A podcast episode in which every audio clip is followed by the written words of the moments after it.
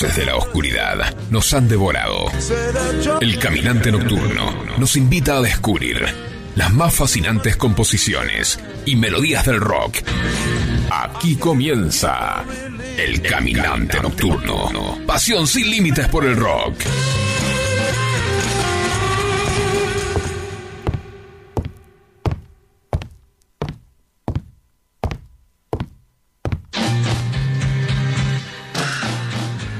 Para algunas personas, la peor pesadilla es estar vivo.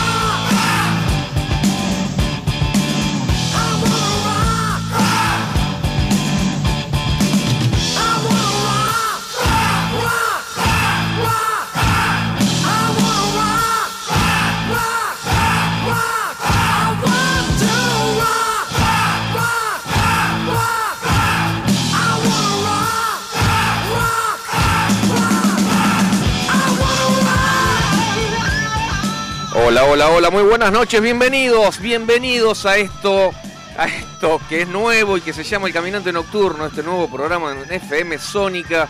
Mi nombre es Eduardo Camps y saludamos a mi coequiper, el otro 50% de esta aventura radial, el señor Andrés Bodner. Hola Andrés. Hola Edu, buenas noches, volvimos. Volvimos, estamos acá, estamos en una radio de verdad, en serio, mirá, mirá.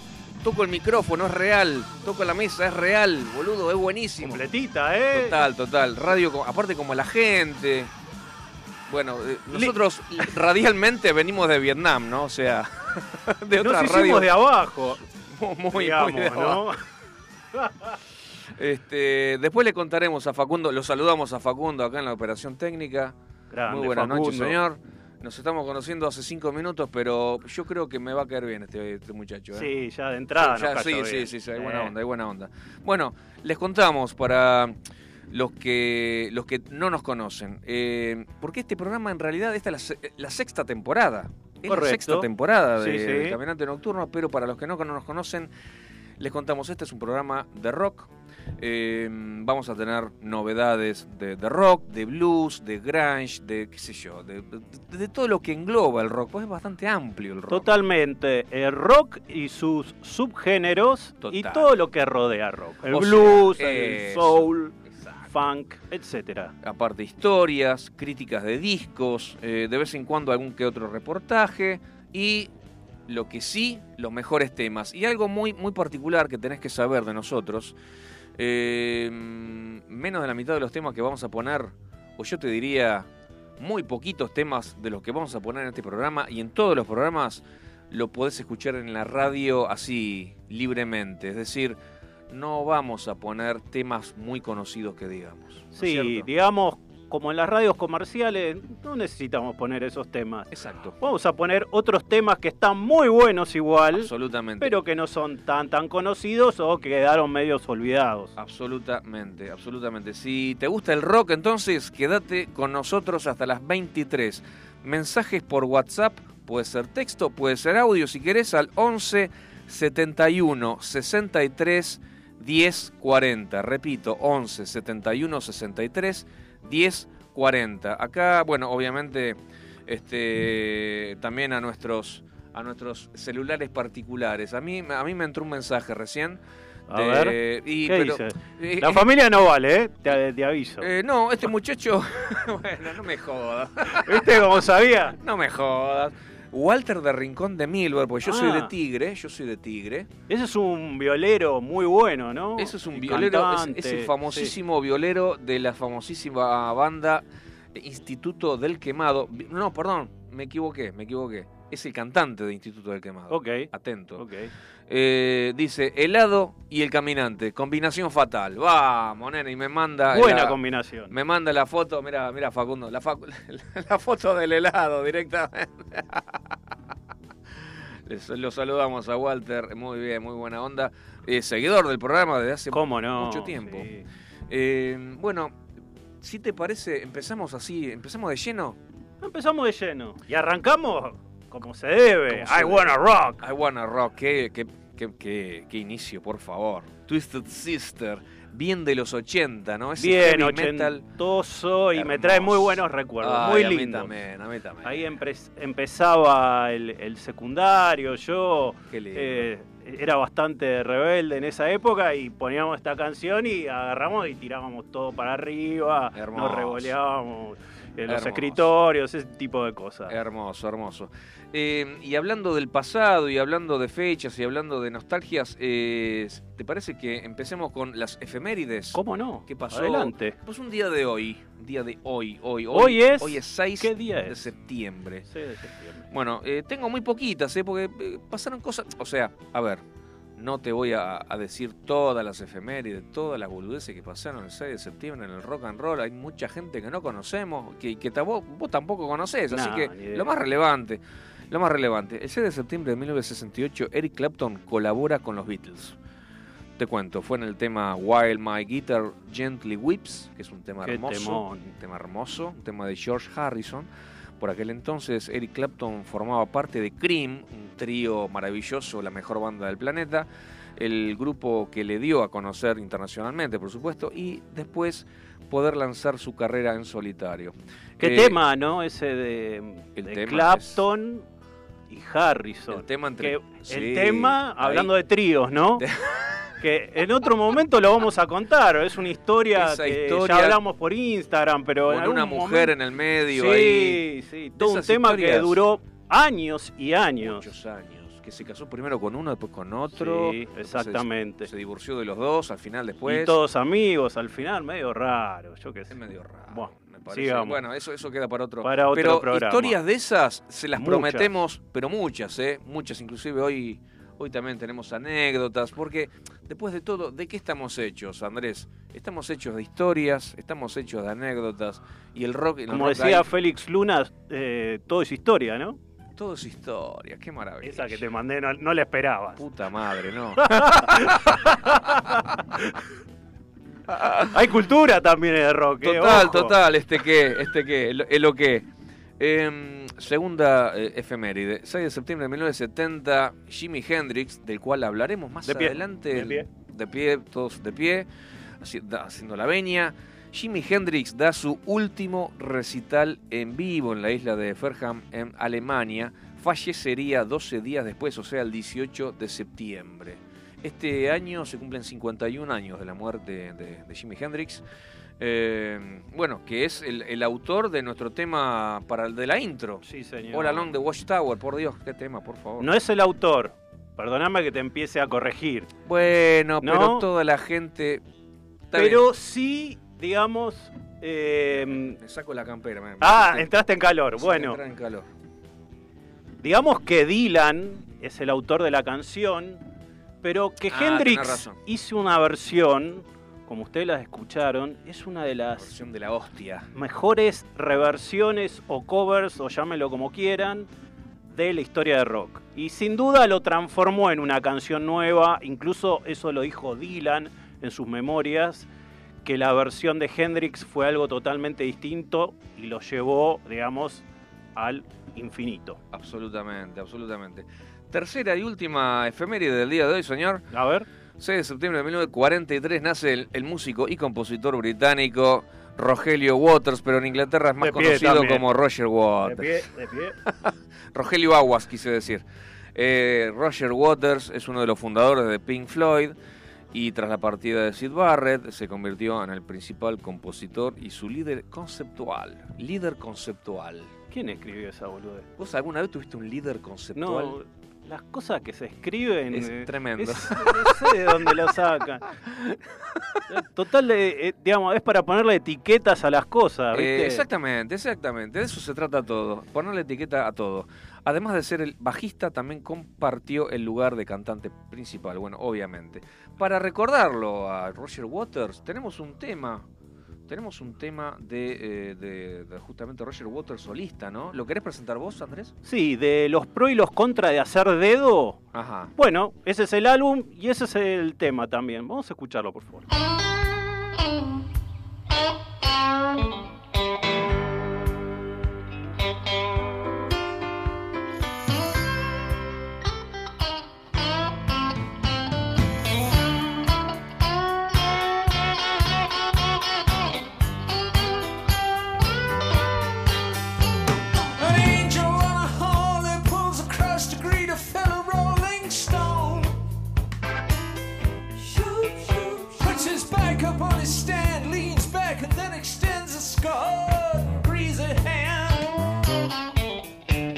He said, How you doing, bro? Where you been? Where you going? and he takes your hand in some strange California handshake and breaks the bone.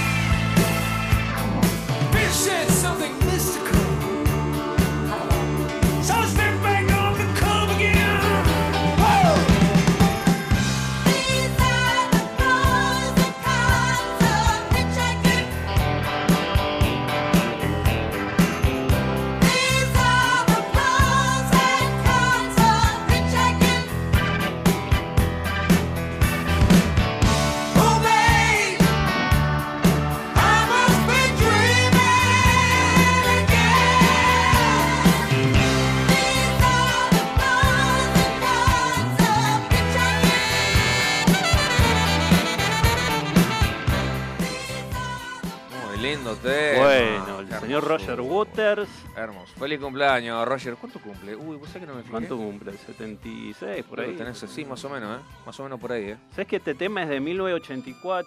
De 1984 y ¿sabes quién toca la viola en este tema? Va, en este disco.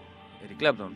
Eric Clapton, ¿cómo sabes? Pero, pero recién acabo de decirlo. ¿Vos lo dijiste? Sí, sí, sí. Ah, bueno. no te escuché. No, sí, sí, sí, sí, sí, sí, sí, sí. Bueno, eh, el rock también es, se trata de novedades. Tengo dos pequeñas novedades. Eh, a lo largo, estamos hablando de novedades, no algo que pasó ayer o algo que pasó antes de ayer. Algo que está pasando en el año. digamos, Es fresquito, pero este, ha, pasado un pequeño tiempo. Eh, la primera novedad. eh, Iron Maiden. ¿Lo ubicás Iron Maiden? Me Eh, suena. fu- eh, Dios. Ícono. Era medio heavy, ¿no? Ícono del heavy metal mundial, por favor. Vos, vos sabés que eh, esta hermosa banda, eh, mira, eh, sacó hace muy poquito el décimo séptimo disco, o sea, 17 discos. Décimo séptimo, disco en estudio.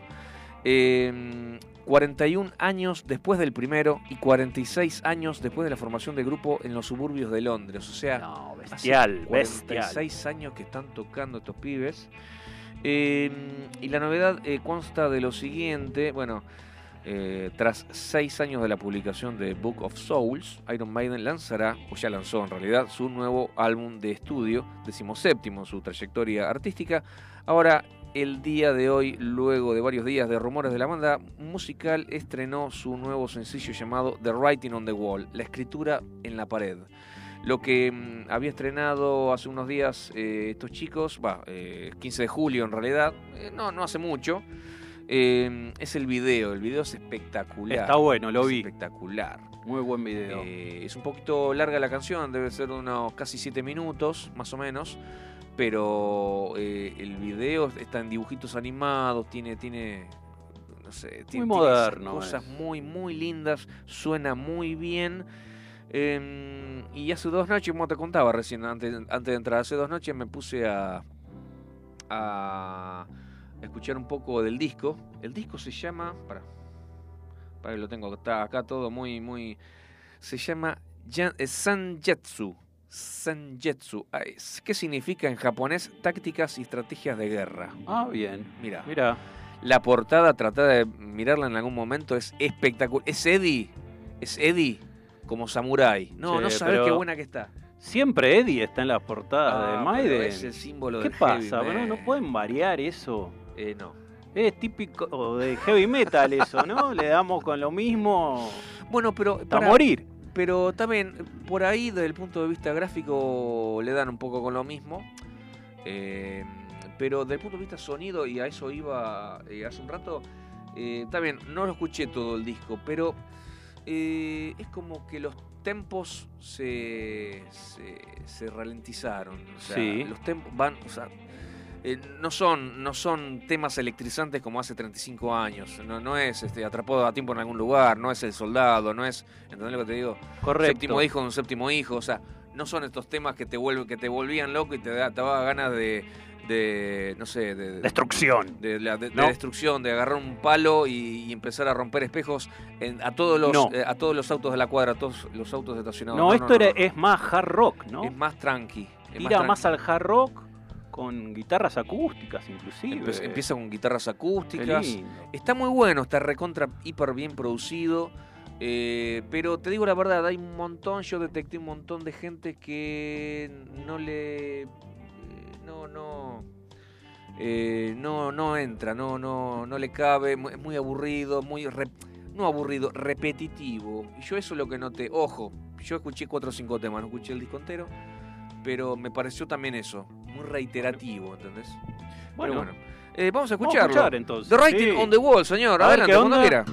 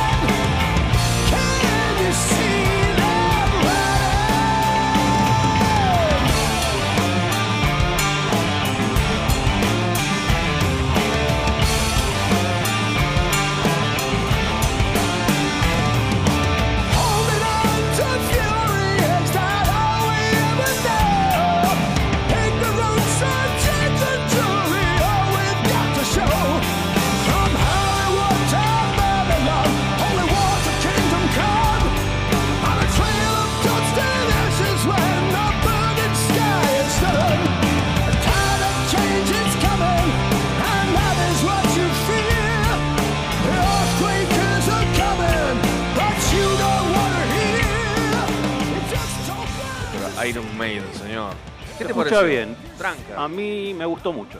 Está bueno. Sí.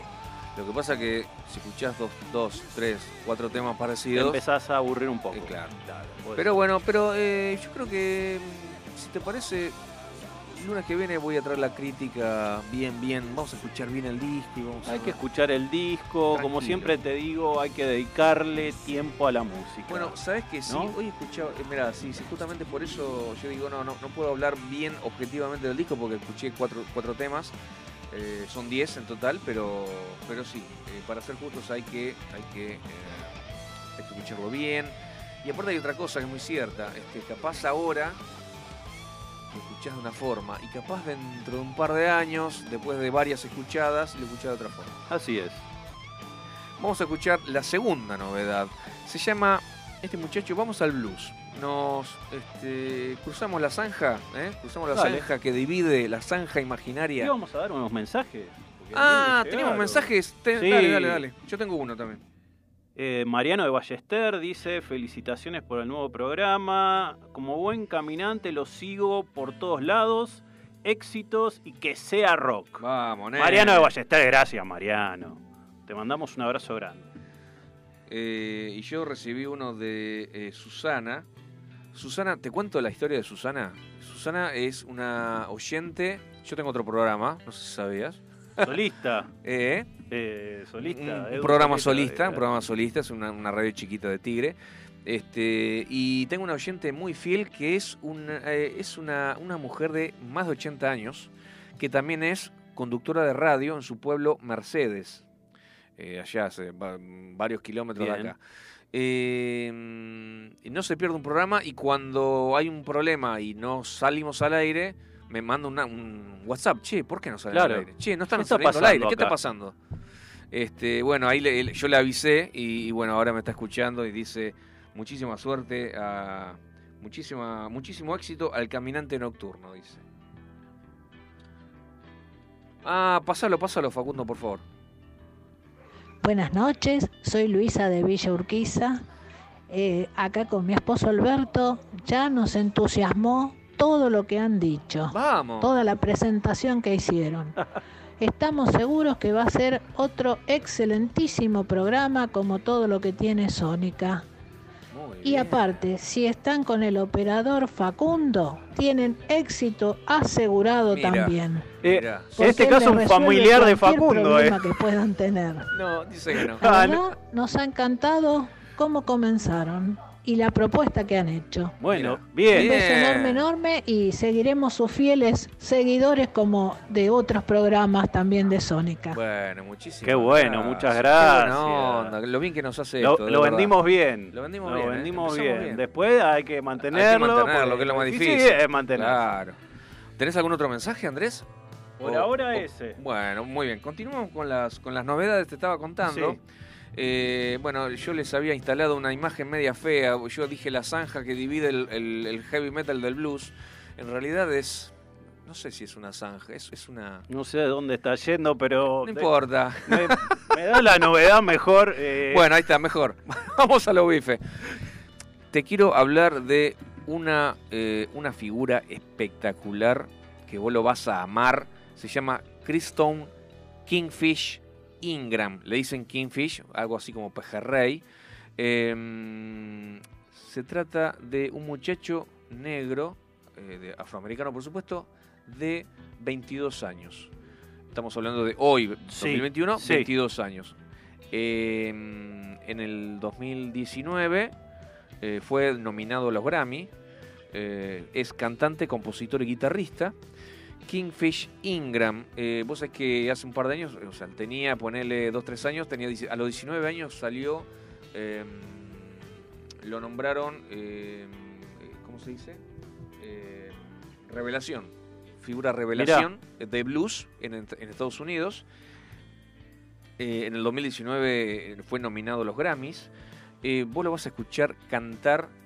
Yo te cuento, es un muchacho de, de color, pero también es muy obeso, muy gordo. Sí. O sea, no te voy a decir que es eh, eh, unos kilitos de más, tiene eh, eh, no sé. Y vos decís que eso también tiene que ver con, Puede ser- con la música, cómo él la transmite, o sea, Em, ¿qué nos dice eso? Posiblemente la forma de cantar. Ajá, Tiene una, una- un caudal de voz increíble. Y es guitarrista, Y es además. un gran guitarrista, es un es gran guitarrista. guitarrista. Mirá, mirá lo que, eh, déjame leer de lo que, lo que dice la reseña. Eh, con solo 22 años se erige en representante de la nueva generación de artistas de blues afroamericanos, aclamado por los antiguos y nuevos aficionados al blues. Ahora Kingfish presenta su segundo álbum, ya, van- ya va por el segundo álbum, Sí. Eh, para la compañía Alligator. Eh, durante estos dos últimos años, nuestro hombre, o sea, em- este muchacho Kingfish, ha alcanzado una enorme popularidad y reconocimiento no solo en los Estados Unidos, sino también a nivel internacional. Este trabajo, ahora el segundo disco que saca, se llama, eh, tiene por título 662, que es ni más ni menos que el código telefónico de su zona, y describe su personal historia en un viaje que va desde sus inicios en su hogar en Clexdale, en el corazón del Delta, muy cerca del legendario Crossroads, o sea, ahí donde Sí. Robert Johnson le vendió el, el alma al diablo. Esa historia, bueno, para, los que no son rockeros tampoco la saben, quizás. ¿eh? Muchos rockeros no la saben. Hay muchos rockeros que no la saben. Nosotros eh, somos rockeros, pero eh, les cuento, les cuento a los que a los que no nos conocen. eh, para nosotros el blues es muy importante porque es el padre del rock. El blues es el padre del Y rock. yo creo que a nosotros dos nos une rock, porque después en, gustos dentro, el, el blues, perdón, dentro de rock tenemos algunos gustos tal vez diferentes, diferentes, que eso enriquece en el programa. pero el blues luego. no nos une, ¿no? Absolutamente, absolutamente. A mí me encanta el blues. Y, y aparte, yo te digo la verdad, Andrés, yo he estado, yo he estado en, en, en pogos, así, en, en recitales de heavy metal, por ejemplo, y de repente el, el intérprete por ahí en cuestión, este, pela, pela un blues y los heavies se ponen firmes como soldaditos. Sí, sí, sí. Y súper respetuoso lo escuchan. Totalmente. O sea, es así. eh, o sea, es muy respetable sí, entre, entre el público heavy. Eh, sin más. pre- ah, bueno, acá dice. Para, para, para, para. Eh, bueno, nada, te estaba contando el tema del álbum, cómo es, o sea, y la diferencia entre su pueblo natal y la ajetreada agenda que tiene en este momento entre recitales y, y giras y demás, y conciertos, por supuesto. Vamos a escuchar un tema alucinante de favor, Kingfish Ingram. Long Distance Woman. Adelante.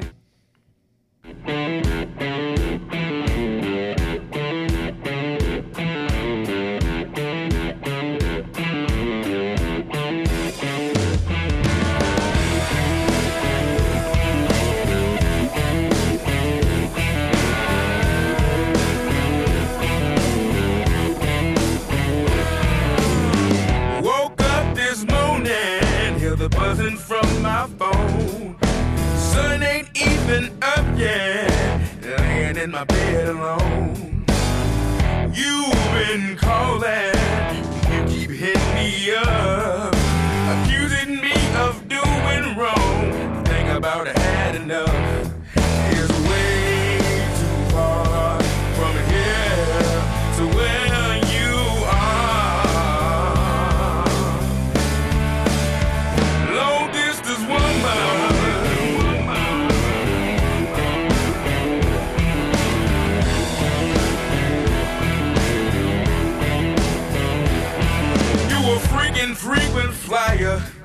always out moving around. You never stay in one place too long, long enough to settle down. My job keeps me rolling. I never stay in one city too long. Being apart, missing your touch, it's hard to keep a good thing strong.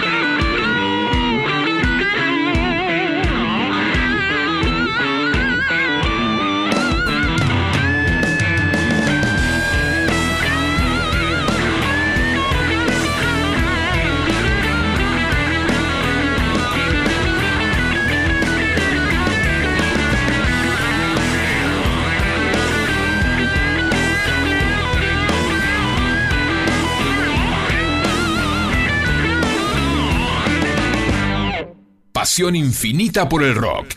El caminante nocturno. Viola, qué buena viola. Qué buena viola, qué buena voz. Y este Todo. no es el mejor tema que tiene. No, no, tiene. Bueno, es un nuevo B.B. King. eh, B.B. King se era así. se Tenía decir. una voz excepcional y tocaba muy bien la guitarra. Total. O Albert King, que después vamos a hablar de Albert, Albert King. Hoy, hoy tenemos bastante blues. King. Bastante ¿eh? blues. Sí, sí, sí. sí, sí, sí, sí, sí, sí. Bueno, tenemos un chivo para pasar y eh, a su Un vez auspiciante. un tenemos. auspiciante. Y El tenemos- primer auspiciante, podríamos decir. Lo podemos recibir con un este aplauso. año. Sí, vamos, vamos. Eh, digo el chivo y luego eh, les comento lo del concurso. Dale, a ver cómo Bramery, tienda Bramery con Y al final. Tienda Gourmet nos dejó para sortear café Quindio, el café del corazón de Colombia en cápsulas compostables en dos variedades, intenso y quimbaya. Em, disponible en www.bramery, bra con B larga, bramery y griega al final, bramery.com.ar. Se meten ahí y pueden hacer el pedido sin ningún tipo de problema. Sí, señor. Ahora, em, Yo lo ver, probé este café, te digo, es espectacular. está bueno, ¿eh? Nada que envidiar a Nespresso, nada, nada que envidiarle. Es café colombiano auténtico de primera línea. Bien. Em, para eso tenemos que. A ver, el concurso radica en contestar bien dos preguntas hiper fáciles. Casi Hiper regalada. diría. Fáciles. Em, que tiene que ver. Una tiene que ver con lo que ya hablamos al principio del programa. Eh, ¿A qué grupo pertenecía Roger Waters? Primera pregunta. ¿A qué grupo? ¿A qué grupo pertenecía Roger, Roger Waters? Waters. Roger Waters. Primera pregunta. La segunda pregunta eh, es, es la que hablamos recién. Nos tenemos que poner de acuerdo. Es la que hablamos recién. sí. Eh, ¿A qué grupo pertenecía? Ah, no, mejor dicho, vamos, vamos, vamos al revés. Vamos al revés. ¿Quién era el baterista legendario de los Rolling Stones? Exacto. ¿Mm? Que murió hace poquito. Ambas respuestas están dentro del programa, se van a mencionar o ya se mencionaron. exactamente. Entonces es muy fácil. Y si no se mencionaron, es recontra fáciles también. que nos dejen un mensaje en WhatsApp con la respuesta. El primero que responde correctamente, deje su dirección, que le mandamos las cápsulas a su casa. Un audio o un, o un texto puede ser o por un WhatsApp. texto respondiendo. Si es audio, lo, lo pasamos al aire también. Bien, perfecto. ¿Das el teléfono el, el- el WhatsApp. El WhatsApp, El WhatsApp sí. es, eh, de la radio es 11 71 63 10 40. 11 71 63 10 40. ¿A qué grupo pertenecía Roger Waters? ¿Y quién era el batero de los Rolling Stones? Una pavada, por favor, por favor. Pero por favor, por perfecto. farol. Eh, ya está. Bueno, hay uno, hay uno en Tigre que ya me contestó. Bueno, bueno, vamos, vamos a ver. Vamos, a vamos, ver. Vamos, vamos. Bien, bien, bien, bien, bien, bien. Bueno, fantástico. Eh, ¿qué- ¿Cómo sigue la fiesta? Vos ibas a contar justamente una anécdota Yo iba a contar una anécdota. ¿Sobre qué? sobre la segunda pregunta que hicimos recién. Pero antes tenía un par de temas para poner. me jodés. A ver, Sí. pará. Ah, yo me. Pará, me Dos temas que, que vienen ahora. eh, ¿Te acuerdas que te Ah, dije? Tengo dos razón. temas que hace mucho que no escucho y que los escuché y la verdad que me encantan. Uno es uno de los primeros eh, techno rock, si querés, de los 80, una de las primeras bandas techno junto con Depeche Mode Ajá. llamada New Order. Ah, New Order. Sí, que la bailábamos cuando éramos chicos, estuvo muy de moda. Viene de una banda anterior, Joy Division, Sí. sus miembros Hermoso. son los mismos, salvo el cantante que murió. Y, Y, no, bueno, tiene, no tiene contexto, solamente No tiene n- se nos canta. eh, la vengo escucharla. escuchando y digo, tengo que poner esta canción. Tenemos Así que- ganas de escuchar este tema, Facundo. Por favor, te lo pido.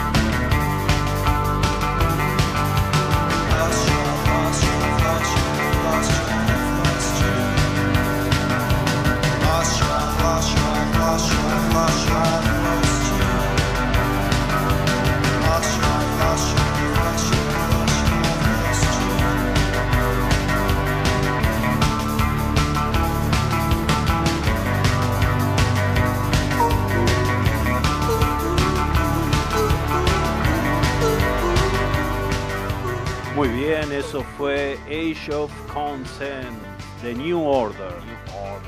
Bueno, reiteremos lo del concurso. A ver, porque me parece que no quedó claro. Bueno, las dos preguntas. Primera, ¿a qué grupo perteneció Roger Waters? ¿A qué grupo perteneció Roger Waters?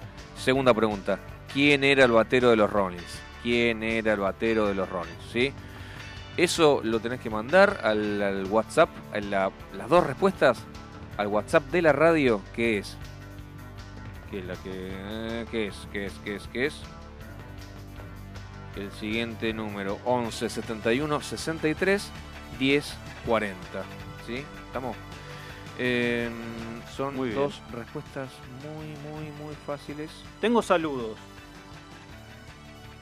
Acá sí, yo también tengo saludos. Tenés, bueno, yo tengo primero de, de mi familia, que obviamente me sigue ahí, la, la tengo que saludar, a mi esposa, a. Marce, a Rami y a Santi, que son mis dos hijos, que están ahí firmes, eh, me están viendo por ahí, los saludo por la camarita, ¿Aparecemos están escuchando. Vos no, pero vos Ah, querés aparecer. Va.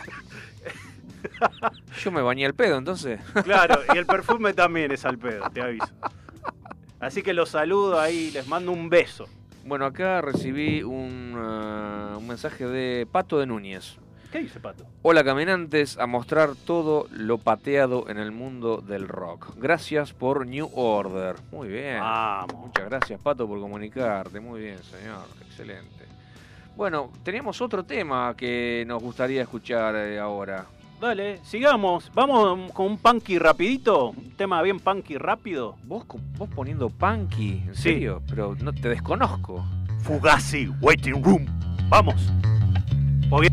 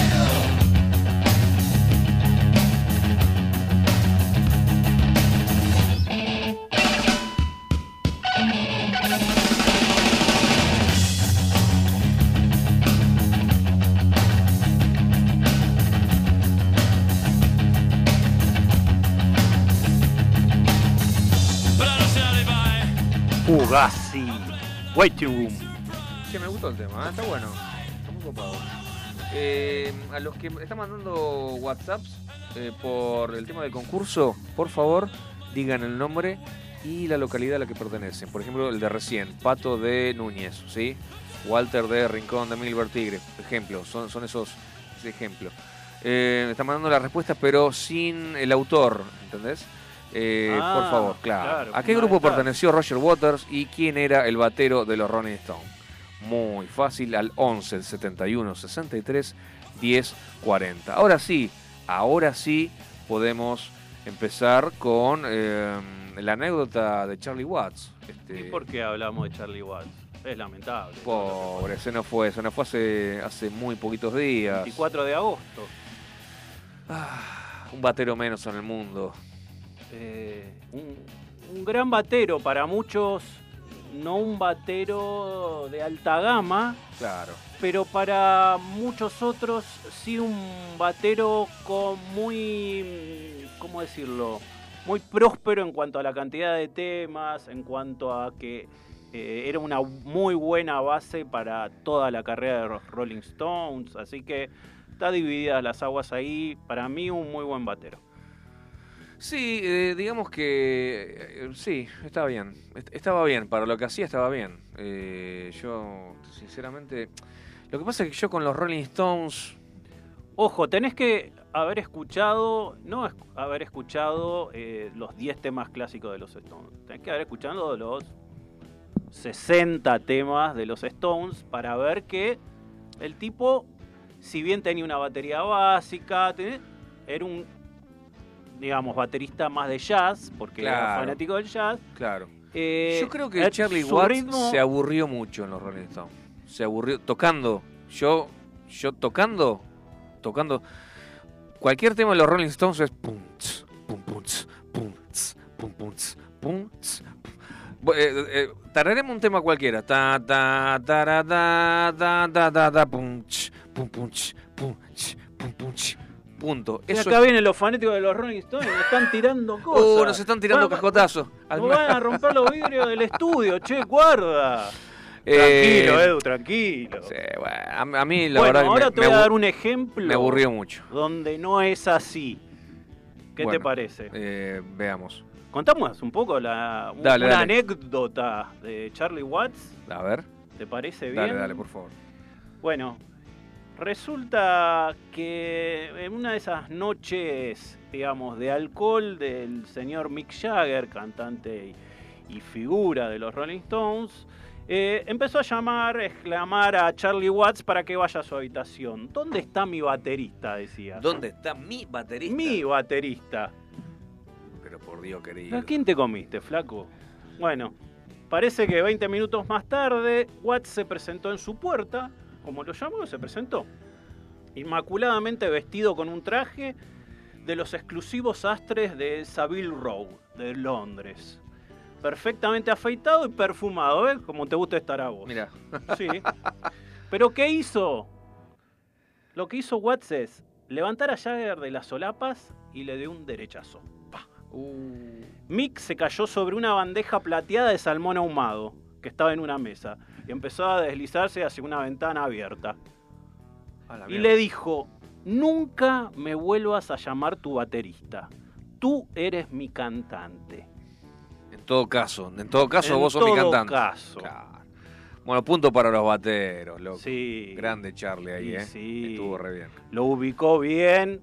Un tipo recto como era Charlie Watts, no se bancó y le dio su merecido. No, pero aparte, eh, pará, yo lo que. A ver, a ver si, si leí, yo leí bien, o por lo menos una versión de esa anécdota. Esto lo contó eh, en un libro de memorias Keith Richards. ¿eh? Ah, esto, esto es sacado de un libro. Eh, eh, eran como las 5 de la mañana y recién hab- habían tocado en, en un estadio, no sé dónde. Y ya. en Ámsterdam. En. Ámsterdam eran. Sí. Y, y Charlie ya se había ido a dormir, ya estaba en Sí. su cama. Sí, por eso, lo que yo dije, se vistió, se cambió, se, Se cambió. perfumó, Dios mío. lo agarró de la solapa, ¿qué te pasa? Derechazo, pim pim, pum pum, y a dormir. Una maravilla, una maravilla, Charlie, una maravilla. Y bueno, esto que hablábamos del estilo jazzero, que él es fanático de jazz, que tiene su quinteto, tenía su quinteto de jazz, aparte de los Rolling Stones. ¿Qué te parece que si escuchamos una canción donde se ve ese, ese rhythm que tiene Charlie, que le mete a los Rolling Stones en distintas canciones? A ver, escuchemos.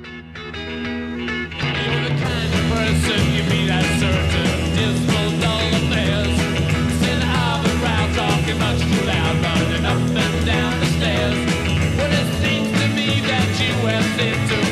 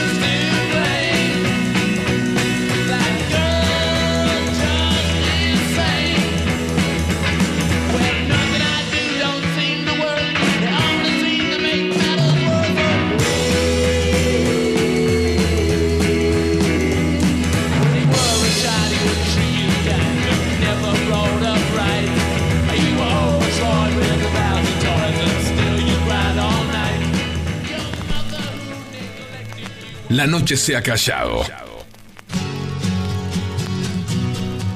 Y la sombra se desmaya sobre la ciudad. El caminante nocturno, marcando los pasos de tu pasión rockera. En FM Sónica nos vamos a una pequeña pausa. Si querés, mientras tanto, sintoniza otra radio para ver si encontrás algo mejor. Aunque creemos que no. Aunque creemos que no. En la 105.9 iniciamos nuestro espacio publicitario. En la noche de Vicente López. Sabemos lo que te gusta. Este aire. Tenés los programas. Las voces. FM Sónica. Sonido perfecto. Podríamos hacer una promo más extensa, donde les contamos qué hacemos, pero ni nosotros lo sabemos. A las puertas del delirio, martes, de 20 a 23 horas. Me quedo con vos, yo sigo de largo, voy a buscarte. Qué noche mágica, ciudad de Buenos Aires. Después de más de 10 años en Sónica.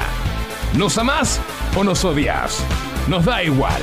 Y está muy bien así, por hoy no pienses más. Yo sé que lo necesitas. A las puertas del delirio, martes, de 20 a 23 horas. En Vicente López seguimos trabajando para estar cada día más seguros. Por eso, seguimos invirtiendo en tecnología al servicio de la seguridad, sumando nuevas cámaras, renovando los chalecos de nuestras fuerzas, invirtiendo en cámaras portables y en más puntos seguros. Vivamos Vicente López. Los caminos del conurbano no son lo que yo esperaba, no son lo que yo creía, no son lo que imaginaba. Por eso Cristian Salles y Sebastián Vargas te invitan a recorrer todas las noticias del conurbano. La hora de salida, todos los martes, de 18 a 19. Aquí no ha pasado nada. Solo por FM Sónica 105.9. Y entérate de todo lo que pasa en tu barrio.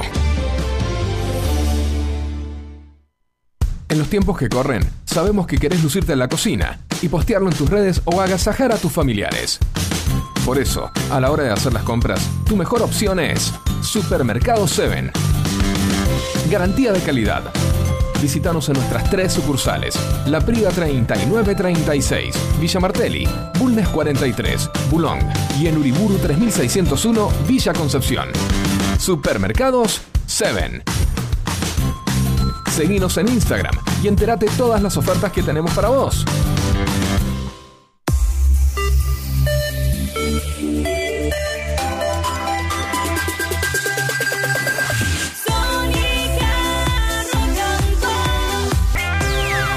Sónica, Radio Sónica. FM Sónica. Sonido incomparable. Sónica 105.9. Llegamos a donde vos estás. ¿Aprovechaste la tanda para hacer todo lo que tenías que hacer? Nosotros sí. Por eso estamos de regreso. En FM Sónica. Finalizamos. Finalizamos. Nuestro espacio publicitario. El caminante nocturno.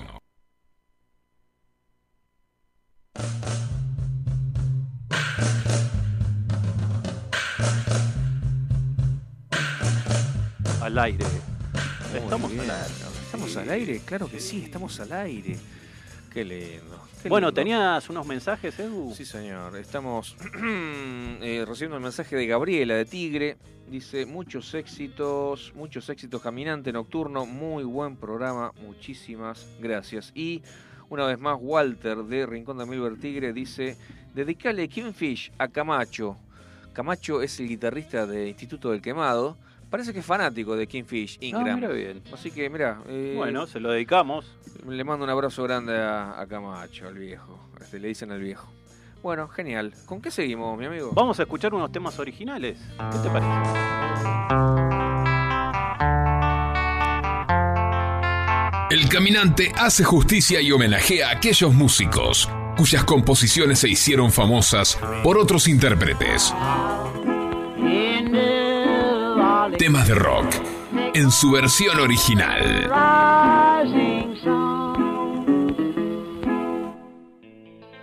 Muy. Así es.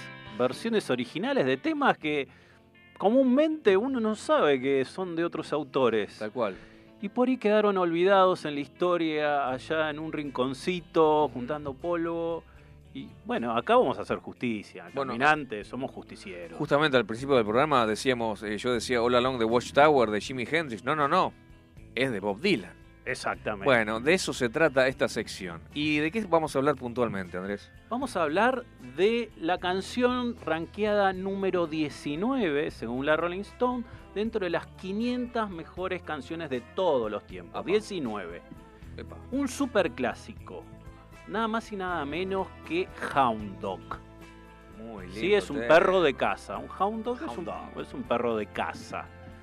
Cuya versión que conocemos es la de Elvis Presley. You ain't nothing but a hound dog. girl. You cry, Hermoso.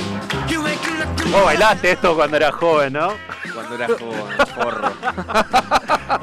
Ah, bueno, está bien, tus viejos.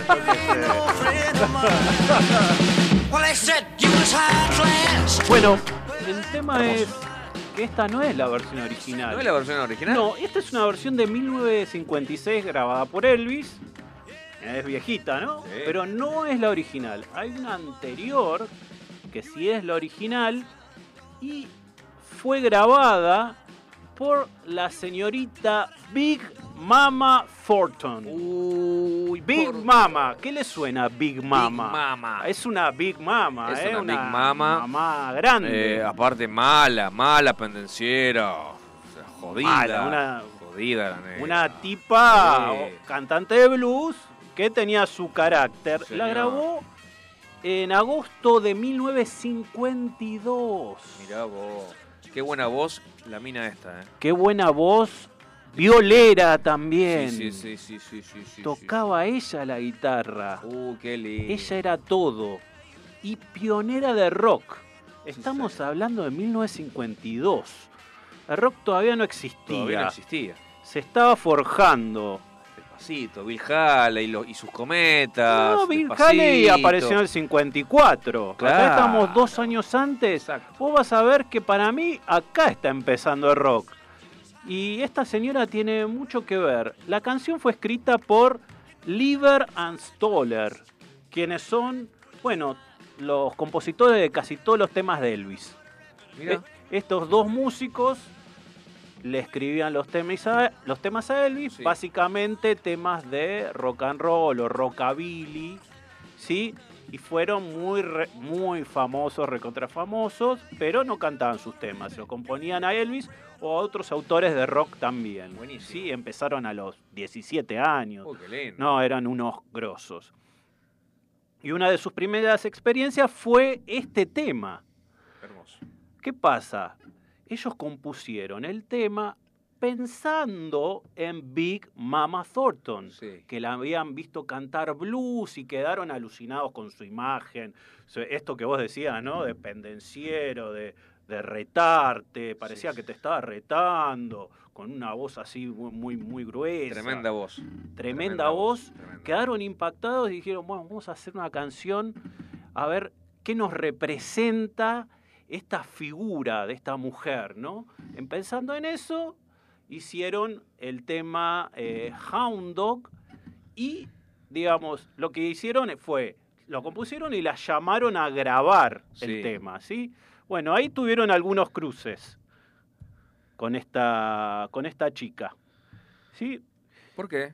Ella dijo, oh, mira, dijeron, después de escuchar a Thornton ensayar varias canciones, eh, quisimos hacer una melodía para adaptarse a su personalidad, brusca y ruda. Ajá. ¿sí?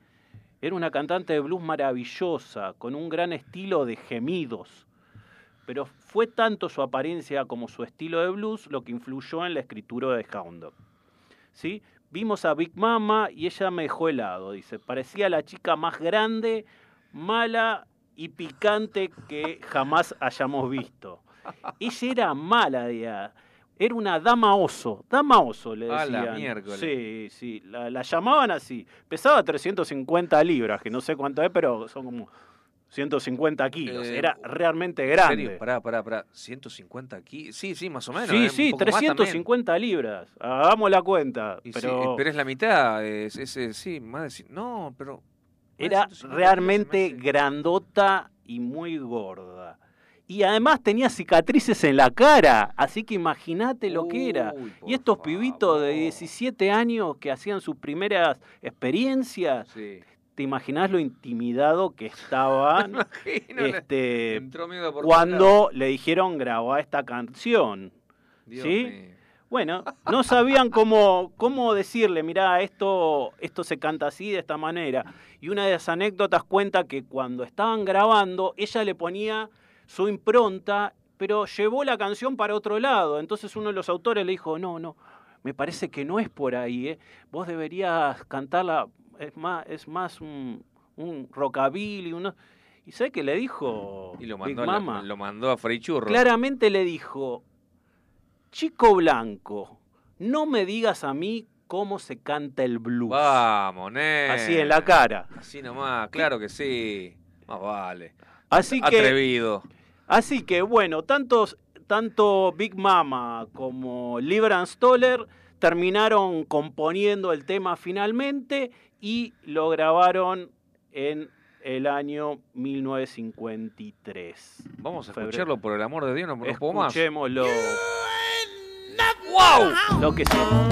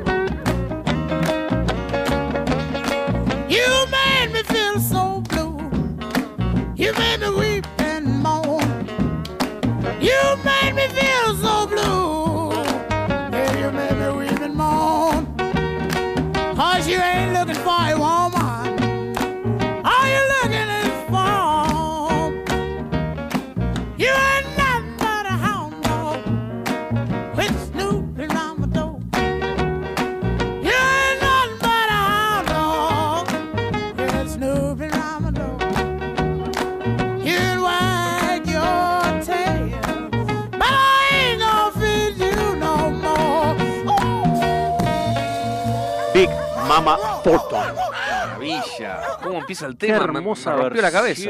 Me rompió la cabeza. Es la original. Esta es la versión original. La original, loco. Sí, papá.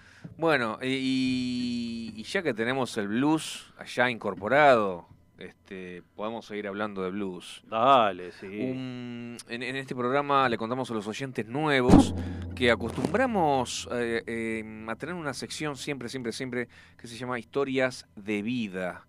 Porque más allá de la música es como que como eh, es, es- es tratar de conocer mejor al intérprete, ¿me entendés? Sí. ¿Sabes que todo esto sabes por qué es? Eh, ¿Por qué? yo me acuerdo hace unos años, yo soy medio bicho de radio y a mí me gustaba mucho escuchar la radio. Eh, ¿Vos te acordás de Fernando Peña? Sí, por Por supuesto. supuesto, es un lo fui a ver al teatro también. Yo también, un par de veces, sí, sí, sí. Eh, un genio total. Y vos sabés que eh, una vez contó una anécdota muy interesante. Dice, yo estaba solo caminando por las calles de Nueva York, invierno, nieve hasta la frente, cagado de frío mal, de noche. Entonces me metí en, una, eh, en un edificio que había una exposición. una exposición y al parecer era de Pablo Picasso. Entonces, cuadros. ¿viste? Yo, bueno, Bien. entró y empezó, o sea, se metió para recuperarse del frío, sin, o sea, solamente por eso, no porque estaba interesado en él. Entonces empezó eh, a recorrer toda la sala y demás. Cuando volvió al punto de partida, notó algo que no había notado cuando entró, una, una especie de eh, cartel, una cosa así, con eh, historia, la historia de Pablo Picasso. Cómo Sí. había sido su historia, Claro. cómo, cómo había vivido, ta, ta, ta, ta, ta, ta. ¿Y sabe lo que hizo Fernando Peña? En vez de irse, volvió a entrar. Entonces él dice, Correcto. él dice que conociendo al artista, conociendo la historia del artista, podés em, interpretar mejor su obra. Lo podés, digamos, lo podés conocer más la obra. Y te llega de otra manera. Te ¿no? llega de otra manera. Te llega- Entonces, sin duda. yo voy a lo musical y le propongo un, no un experimento, una pequeña experiencia al oyente. Entonces, primero te vamos a decir, eh, te vamos a decir de quién se trata, quién es el personaje de esta noche. Vamos a ponerte un tema, lo- te va a gustar, poco, mucho o más o menos. Y luego te voy a contar la historia. Te vamos a contar la historia, cómo llegó ahí, qué pasó, cómo sufrió, sufrió o no sufrió, etcétera. Breve, ¿no? Por supuesto, no vamos a estar hasta las 12 de la noche. exacto. Y luego vamos a poner un segundo tema. El segundo tema no lo vas a escuchar de la misma forma que escuchaste el primer tema. Sin duda. Sin duda es así. Ponemos un separador nuevo. Conocer la vida del artista te permite conocer mejor su obra.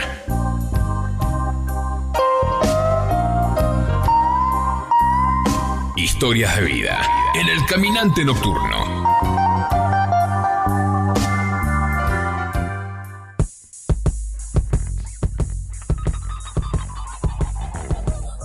Muy bien, muy bien esa musiquita. Bueno, Bueno. Em, ¿Quién ver, es el, el, in- el intérprete? el intérprete el del cual vamos a El personaje del día de hoy Sí. es el señor Albert King. Sí, de pie de seguimos, nuevo. seguimos con De más nuevo. blues, uno de los referentes del blues. Vamos, eh, pero, a ver, yo tengo una breve reseña antes de poner el, primer tema, Facundo, si me permitís. Dice así, escu- escuchá, porque esto me, me encanta, o sea, son cosas que recojo de, de- de Google que me, que me vuelven loco como escribo. Bueno, ojo con Google. Eh, no, no, pero de la forma que está escrito, me a ver, encanta. a ver, dale. Puede que el señor B.B. King se llevase la fama mundial y merecidamente se haya reconocido como el bluesman más grande de todos los tiempos, y puede que si solamente vayas a comprar un disco de blues en tu vida, sea un acierto que compres algo de B.B. King. Pero si el blues llama una segunda vez a tu puerta, si sientes el más mínimo interés en este estilo o simplemente estás descubriendo por primera vez el blues y te ha atrapado para siempre, que sepas que el camino que comienza en B.B. King continúa directamente a través de otro rey, Albert King. Su altura, además de 1,90 m y sus 118 kilos de peso, le valieron el sobrenombre de The Velvet Bulldozer. Bulldozer. La aplanadora de terciopelo, Así señores. es. Y vamos a escuchar inmediatamente el, Escuchemos. el, el tema que lo catapultó a la fama, nacido bajo un mal signo. Adelante.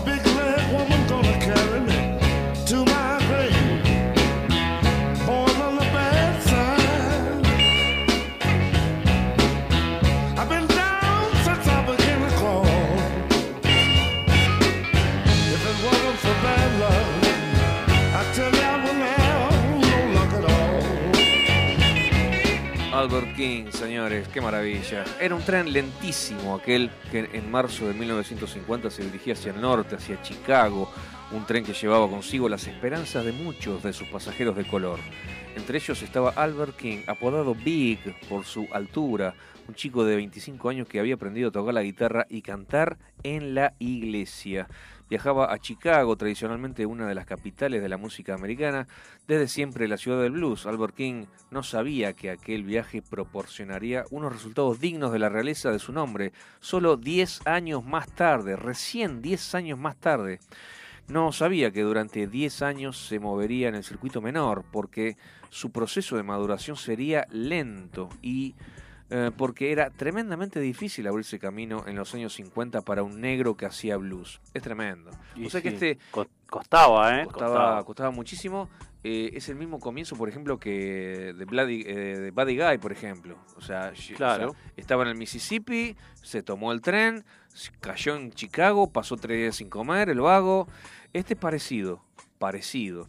Pero en Chicago estaba la movida, ¿no? Eh, si- el Chicago es la ciudad del blues, Claro. además de la ciudad de los vientos, ¿no? Es que me encantaría conocer. ¿Conocés Chicago vos? No. Eh, ah, vos conocés otras ciudades, pero. Otras ciudades. A sí. Chicago nunca No, fui. no, no fui. Eh, Pero era el centro del blues Exacto. y de ahí se hacían famosos. Por eso Exacto. se iban todos a Chicago. Exactamente. Es, a ver, ¿cómo empezó? Bueno, en realidad Albert King estaba acostumbrado a la vida dura desde su nacimiento en Indianola, Mississippi. El 25 de abril de 1924, su verdadero nombre era el de Albert Nelson y la suya era una familia muy pobre. El padre murió pronto y la madre tuvo muchas dificultades para criar a sus hijos. A los nueve años, escucha Andrés, a los nueve años Albert empezó a trabajar en los campos de algodón. Tremendo. O sea, si nació en el 24, en el 33. En el 33, pre- plena depresión, aparte. Terrible, como en las películas, ¿viste? Eh, su único consuelo era la religión. Los domingos, él y sus hermanos estaban en la primera fila del coro. A finales de los años 30, la madre se fue con sus hijos a Forest City, Arkansas, en busca de obtener por fin unas mejores condiciones de vida. Se mudaron, obviamente, se había muerto el esposo, se fue a Arkansas. Gospel, ¿no? Era. Eh, siempre gospel. Siempre claro, gospel. Claro, claro, claro, claro, claro. Ese fue, el, digamos, la, la cuna del blues ahí. y Elvis ahí. también. Vos sabías que hay por ahí en Netflix un documental de Elvis muy, muy bueno. Sí. Lo, lo También- había, lo había empezado a ver. Ah, sí. bueno, también era fanático del gospel, mucho más que de rock and roll. Mirá. Y empezó cantando gospel. Y como sabemos, muchos bluseros empezaron cantando gospel. Bueno, ahí Albert empezó. eh, empezó empezó a tocar la guitarra, empezó a, a- a tocar acompañándose de una guitarra que compró con la cantidad de un dólar y 25 centavos. La primera guitarra de Albert le costó eso, un dólar y 25 centavos. Eh, multiplicado por 182. ¿cuánto? No, no, es barato igual. Es barato. Sí. Fue entonces cuando decidió cambiar de apellido, escogiendo el sugerente King, que le causaría algún tiempo después una pequeña controversia con B.B. King. Bueno, a finales de los 40 se trasladó a Little Rock, la capital de Arkansas, donde trabajó en la construcción. Se convirtió en un experto en excavadoras, reservándose las noches para tocar en los clubs. Eh, también compró su primera guitarra eléctrica y formó un nuevo grupo, In the Groove Band, eh, con el que conquistó una gran popularidad local, llegando a actuar en la cercana ciudad de Memphis. Ojo, que en Memphis también había una movida importante. Era otro de las zonas donde estaba la movida de blues. ¿no? Claro, exactamente. En medio de ese fervor de actividad, encontró tiempo y coraje para subirse en un tren y visitar por primera vez Chicago en la primavera de 1950. Su primer contacto con aquel ambiente no fue todo lo bien que podría esperarse, pero bastó para servirle de estímulo. En 1953 grabó sus primeros discos, en el 55 se trasladó a San Luis. Eh, eh, su camino hacia la gran popularidad se inició recién en el año 66, o sea, Era grande, era un tipo grande. ya era grande, pero, eh, pero re- escúchame, en el 50 llegó a Chicago y recién en el 66 empezó a ser un poquitito popular. Y también tengo entendido que fue baterista. Que empezó siendo baterista él. Así es, así es. Algo, y viste, los grandes genios empiezan en la batería, ¿qué va a ser? Es así, es así. Abrime la puerta. Abrime que. estoy yendo. No sé qué onda con mi banda. eh. Yo soy batero, pero hasta ahí porque la- esta banda que tengo no, no, no sé. no. Me, me Eso parece, fue un, dardo, ¿no? Me, que estás me parece que ya fue, me parece. Bueno, no importa. Lo que más lo favoreció fue esa flexibilidad. Escucha esto, que es muy interesante. Una flexibilidad tenía interpretativa que le permitía publicar discos que también fueran apreciados por el público blanco, porque en sus mejores discos la producción eh, sigue criterios pop. ¿Me entendés? O sea, no parecía tanto blues. O sea, Sí. eh, yo no sé si lo hizo a propósito. Si lo hizo a propósito, fue un genio total, porque, eh, o sea.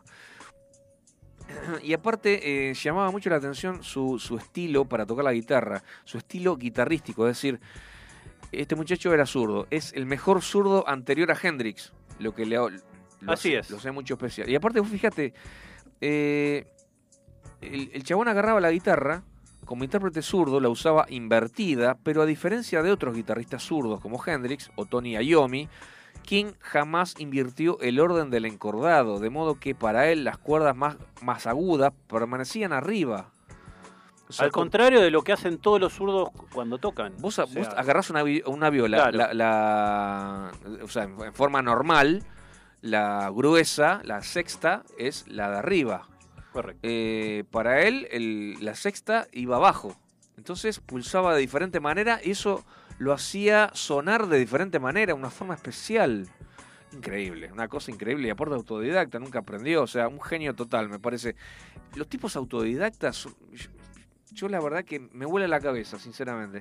Bueno, eh, colaboró, colaboró con muchos colegas, eh, con Kruper, con Mayal, eh, Rory Gallagher, a quien le enseñó muchos trucos, y también otro que, que le debe mucho es Eric Clapton. Atento. Sí. Atento. Mucho, Fue, eh, yo creo que e- él tanto como B.B. King, o, o tal vez él más que B.B. King, fue el gran maestro de los grandes guitarristas de blues blanco. Sí, sí, sí, sí. Blues sí. blanco y a- otros también como Hendrix, ¿no? Pero eh, fue un gran maestro.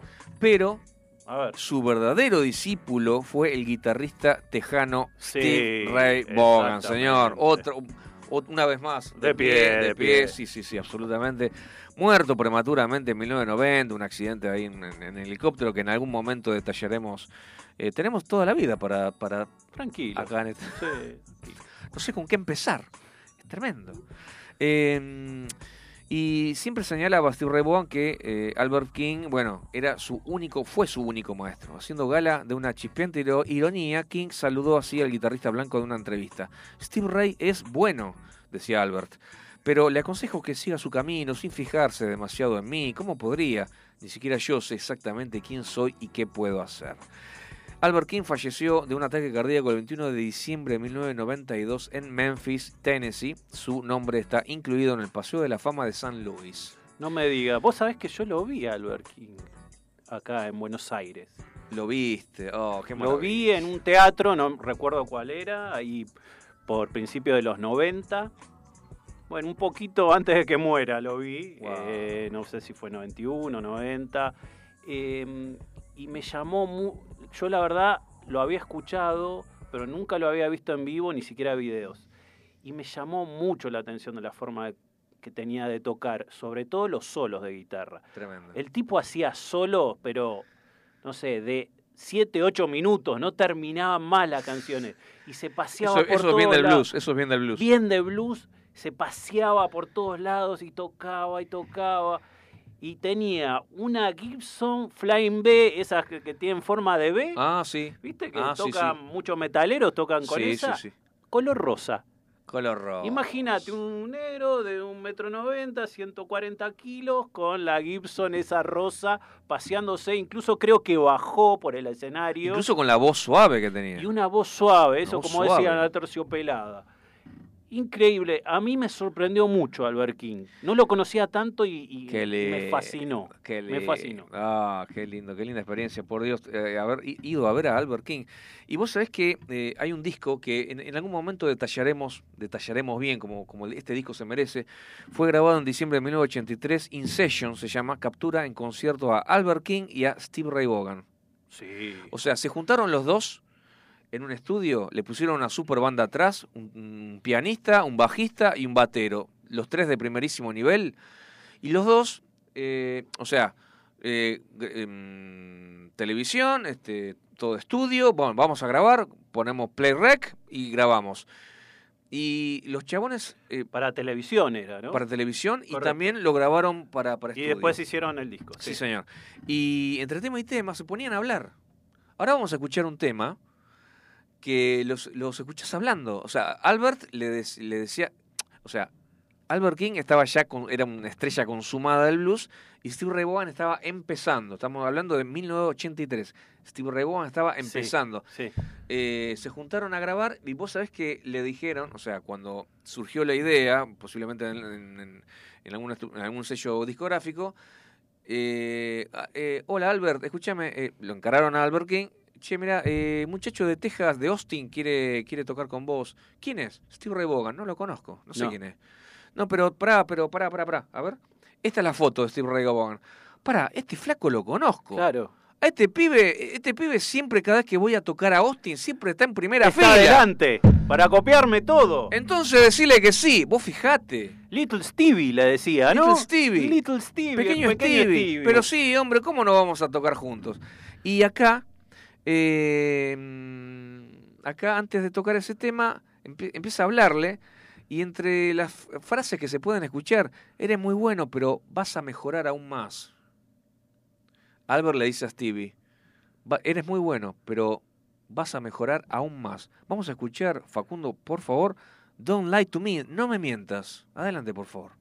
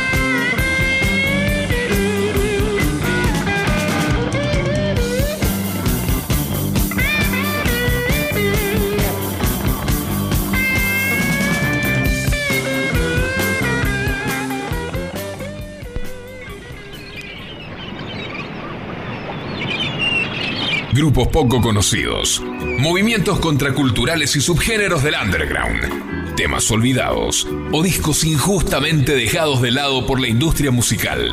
Escuchemos ahora los temas del lado oculto del rock.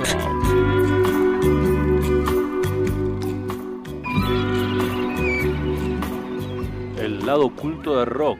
Sí, señor. El lado oculto del rock. Me, me- me- Tiene un me lado hace oculto de rock. Me, me quedé pensando. Un montón de lados ocultos. Yo creo que sí. Totalmente. totalmente. Como, como todas las cosas, ¿no? Que tienen su, su claro oscuro. Exacto. Y bueno, el rock no es una excepción. Exacto. Coincido plenamente. ¿De qué se trata este bloque?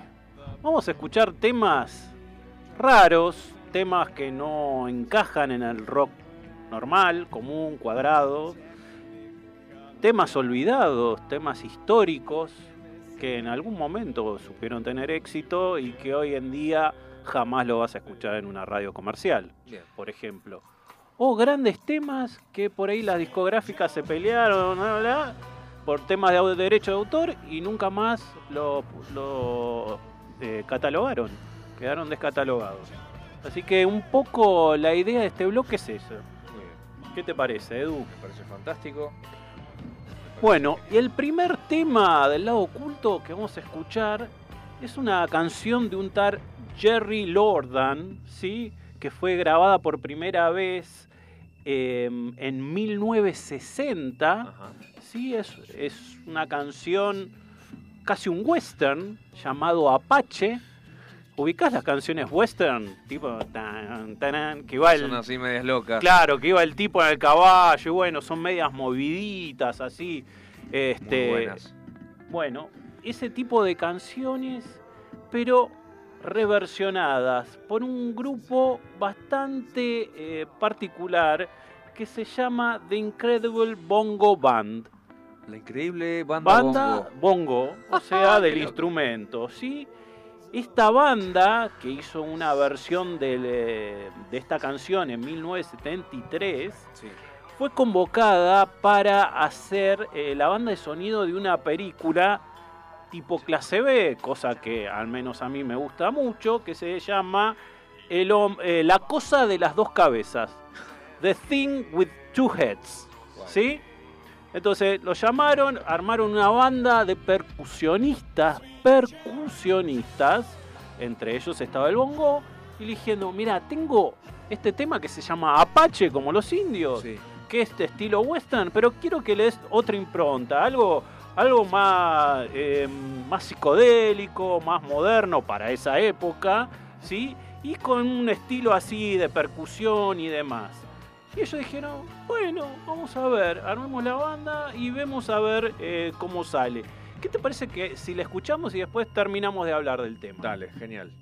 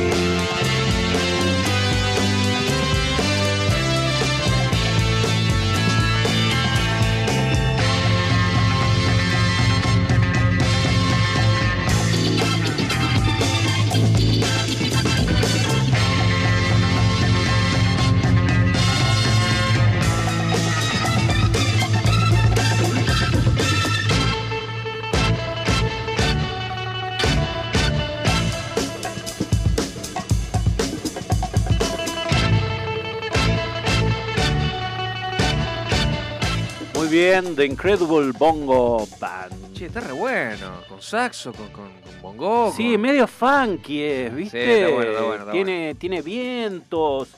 Del álbum Bongo Rock de 1973. Después, Bongo Rock. Bongo Rock. Y después sacaron uno, The Return of the Incredible Bongo Band, en 1974 y se terminó la banda. Listo. Listo. Ya está. Olvidada ahí. Quedó allá. Pero, ¿cómo se rescató? Este tema tuvo un éxito, pero muy relativo. ¿Qué pasó? A fines de los 70 eh, surgió un movimiento que se llama hip hop. Ah, por eso. por ¡Epa! eso Bueno. Volvió al tapete. Y con el hip hop, ¿qué hacían lo- los DJs o los de MC? Agarraban temas viejos, los ampliaban, los ponían, hacían loop, bla, bla, bla, y lo iban pasando mientras pasaban música, lo mezclaban con eso. Bueno, Buenísimo. Resulta que este tema fue furor entre todos los DJs de la primera ola. Mira. Sí, bueno. entre ellos el pionero Cool Herc. Cool Herc dicen que es el primer eh, DJ que hizo hip hop. Sí. Que ahí arrancó, haciendo fiestas. También hay un documental en Netflix de cómo arrancó el, el hip hop. Así que esta, esta banda así, media olvidada, que hizo dos discos nada más, con este tema que es una versión, todos los hip hoperos lo usaron una y mil veces. Una maravilla, una maravilla. Qué lindo. Si les gustó, búsquenla porque todo el disco Ahora, está ¿cómo, increíble. ¿cómo llegaste a, esa, a esta historia? ¿Cómo llegaste a este tema vos? Y primero que la escuché por casualidad hace 10 años, la volví a escuchar hace poco Mirá. y dije, bueno, ahora tengo Spotify, tengo cómo buscarla, bla, bla, ya sabes. Decime qué es esto. Decime qué es esto, porque además, cómo se construye. Esta, esta canción era de 13 años antes de, de esta versión que estamos escuchando, era de 1960. Era un western, nada que ver. Le hicieron con Mongo, o sea, una rareza. Buenísimo. Bueno, qué lindo, qué lindo, qué lindo. Me encanta, me encanta este tema, me encanta este tema. Bueno, hablamos de otra banda así media rara, Sí. de 13th Floor Elevators. Eh, algo así como los elevadores. Los del- ascensores, los de lo- ascensores del piso del 13. 13. Sí, una banda de rock eh, estadounidense de Austin, Texas, ¿sí? de los años 60, eh, estuvo activa entre el 65 y el 69, y era una banda que impulsó todo lo que fue la psicodelia, ¿sí? el movimiento psicodélico en eh, Estados Unidos, pero aparte sin proponérselo, también impulsó otro movimiento que después terminó en el punk, que fue el garage rock. ¿Te Ajá. del garage rock? Sí, sí, sí. que eran estas bandas que cantaban así medio crudo, no, no, no con un sonido sofisticado, y con guitarras bien distorsionadas, pero en los 60, donde era medio raro eso. ¿Te acordás? Así, a fines de los 60, principios de los 70, antes del punk, estaba el garage rock, que eran bandas más bien chiquitas, que no le importaba cómo se grababan los temas y demás, que lo que importante era lo que expresaban. por Claro, así- las haciendo hincapié más en la fuerza más que, más que en el talento por ahí interpretativo, ponele. Exactamente, exactamente. Bueno, y unas particularidades que tenía esta banda era que uno de los instrumentos que usaba era una jarra tipo growler, ¿viste? Donde te llenás la cerveza. Sí. O, o- o hay un instrumento que se llama botija también, que es algo parecido, como un growler, Sí. donde vos soplás y le da, digamos, da como un sonido a una especie de armónica, pero más, más feo, más distorsionado. Bueno, los tipos tocaban. Vos sabés que hay toda una movida de, del- se llama jug, jug bands. Jug hay bandas donde, digamos, el, No el- instrumento principal es el jug, o sea, jarras. Y, el, y tenés un tipo que le sopla una jarra. Un tipo, bueno, eso es un instrumento. Y estos tipos dijeron, bueno, además la guitarra eléctrica, eh, todo lo que tiene una banda de rock, le vamos a meter esto. A fondo, ya está. Y encima le vamos a decir que esta música se llama psicodelia. O sea, ellos inventaron la psicodelia. Ellos inventaron el término, no fue la primera banda psicodélica, fueron los primeros en llamarse. Somos psicodélicos, pero además de psicodélico, eran garage rock. Claro. Y fue una de las primeras garage rock de la Qué historia. interesante. Qué buena ¿Estamos? historia, Andrés. la verdad. ¿Estamos? Bueno, y, y lo para cerrar esto, lo que te voy a decir es que el modo de composición de esta banda Sí. era bajo los efectos del LCD. Bien. Droguémonos, Todo Y el luego- disco este compongamos. y la canción que ahora nuestro operador les va a pasar está bajo la influencia del LCD. A ver cómo salió, señor operador.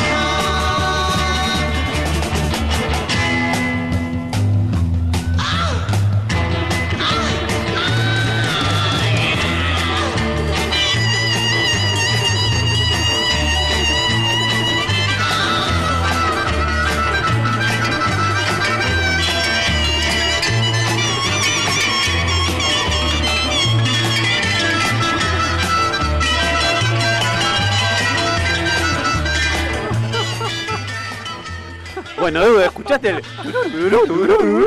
Bueno, esa es la jarra cuando la soplan y le ponen un micrófono al lado. Es el chabón drogado que sopla una jarra. Sí, sí, sí. Pero qué bien está en la canción. Muy bueno, eso, no, ¿eh? no, es realmente joda. me encantó. 1966. You're gonna miss me. Me me vas a Me extrañar. vas a extrañar. Y sí, ¿eh? La verdad que una banda así se extraña. Una maravilla. una Muy, maravilla. muy original. Me encantó, me encantó. Andrés, eh, vos tenías un mensaje. Tengo un primero. mensaje del chaparista que Chapa. dice... ¿Cómo andás, Chapa, tanto tiempo? También están los que tocan la tabla de lavar, dice, que originalmente eran metálicas. Ah, Ah, mira, bueno, buen, dato, buen dato. Buen dato. Buen dato. Viste, hay banda de tabla de lavar, de jarra de vino, de, de todo, de amajuana, bueno. Bueno, es hora de anunciar eh, al ganador de, Tenemos ganador. de- del concurso. Recordemos a qué grupo perteneció Roger Waters. Respuesta: Pink Floyd. PF. Pink Floyd. Lo- Los fanáticos le decimos PF. te- Ah, te bueno, aclaro, sorry, sorry, sorry, ¿viste? Sorry. Eh, segunda pregunta, ¿quién era el batero de los Rolling Stones? Lo dijimos. Acabamos Charlie de decirlo, Charlie Watts. Bueno, el ganador fue eh, Walter de Rincón de Milberg, Tigre. Eso, vamos. bien. Bien, bien, Un antiguo oyente que es de, de la primera hora. Ahí, sí, Ahí te tiro, te paso las cápsulas, van volando, ahí, Vamos va, ahí volando, van, ahí- eh. Ahí va, ¿eh? Vamos. Muy bien, señor. Bueno, se fue la primera de las cápsulas. La primera. Para el lunes que viene, Disfrutalo porque realmente es un café de primera. de primerísimo Yo lo compro, eh. O sea, lo traje porque lo compro y lo tomo en mi casa. ¿En serio? Es muy bueno. ¿Confiable? Sí, 100%. Eh, a ver, eh, recordemos el chivo. Pará, pará, pará, pará, pará. pará. Que lo tenía por acá. Perdonen, eh, perdonen. eh. A ver, pará. Uh, Quindio. Las cápsulas son de café Quindio. Ahí va.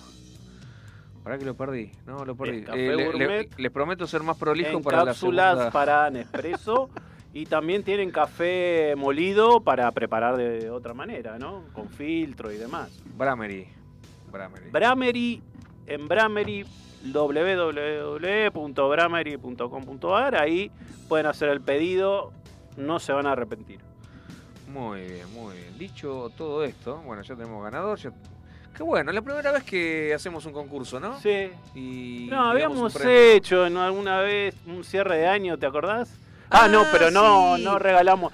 Yo dije que regalaba una, pía- una púa mía orto, eh, Autografiada por autografiada, pero no, nadie quiso participar. Sí, el premio no, no era- le importó no nada. era muy atractivo el Bueno, premio, no, no, no. Bueno, eh, último, siendo las 22 y 51 minutos, faltan 9 minutos exactos para el término de este programa hermoso que hoy debutamos. Eh, vamos a hacer como último bloque crítica de un disco. Vamos a hacer una crítica de un disco. Vos sabés que... el- Me encanta.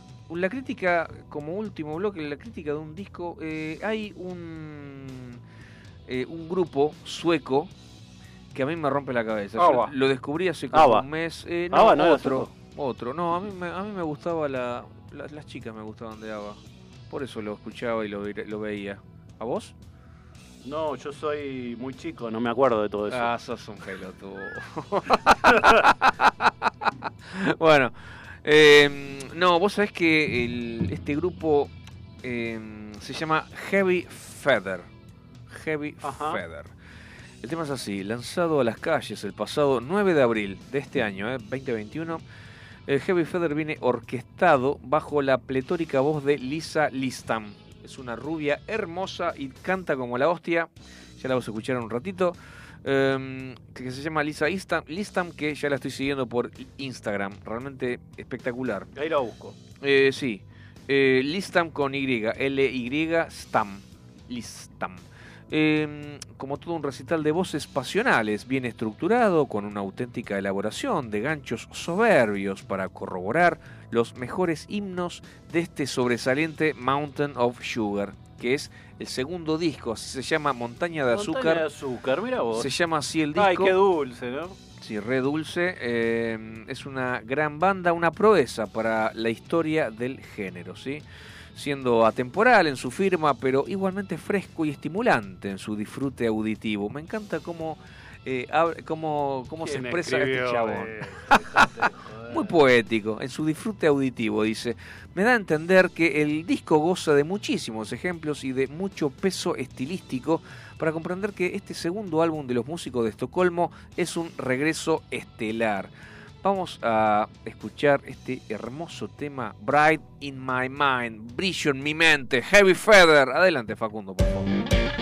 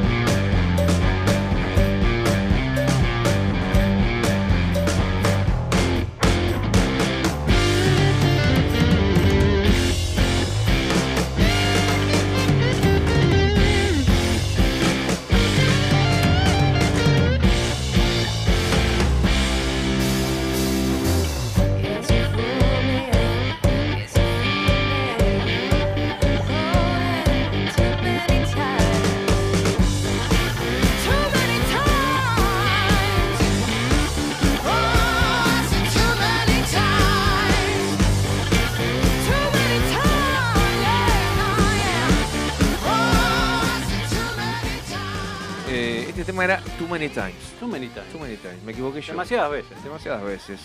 Eh, como auténticos revivalistas de su especie más tradicional del paz y amor, porque vienen en una onda muy hippie los muchachos estos. Suena tan dulce como esa montaña azucarada que llevan por título, atrapando, atrapando desde estoy su por putear, escucha. deja de leer eso, boludo. No me jodas más. Está bien. ¿De dónde salió eso? Una belleza, como escribe este muchacho, re poético, re poético. Mira, mira, mira, pará, te, te- te leo la- los tres últimos renglones nada más. A ver. La segunda entrega de Heavy Feather es poderosa como el mejor hard rock de la época y añeja como un buen brebaje que te humedece la garganta. Desde este punto, Heavy Feather ha culminado uno de los grandes reservas del 2021. Mira vos. Mira vos. Bueno, siendo las 22 y 56, muchachito, eh, creo que lo logramos. Llegamos al término del primer programa. Indemnes, no nos Ah, han ¿Fue decente? Fue decente. Sí. Le- Sí, le- yo le creo que pedimos la opinión a, a nuestro. ¡Eh! El Ah, operador aprobó. El operador Eh. Eso es lo más importante, el operador. Le estaba por pedir la opinión al operador. Es ¿Qué- que eso es fundamental. Total. Total. Nos vamos a llevar bien con este, este muchacho. Sí. Sí, sí, sí. Eh, ¿Trajiste el sobre? Sí, sí, sí, ahora, Listo. ahora, ahora, ahora. Dejó que terminemos el programa, pará. bueno. Che, me suena, me suena a Janis cuando canta. Está re bueno. A Janis A mí Joplin. me encanta. ¿No? Me encanta, me encanta esta mina. Eh, vamos a escuchar, eh, vamos a despedirnos hasta el lunes que viene eh, con esta vez sí, Bright in My Mind, Brillo en mi mente, de Heavy Feather, una gran banda sueca. Y nos despedimos. Este, les agradecemos enormemente de habernos escuchado, habernos eh, escrito Y sintonizado. y sintonizado en esta en este nuevo programa del Caminante En este regreso del caminante en- por Sónica, una gran radio. Y los abrazamos y los esperamos el próximo lunes. Sí, señor, a las 21. Muy buenas noches. Nos vemos el próximo lunes. Break.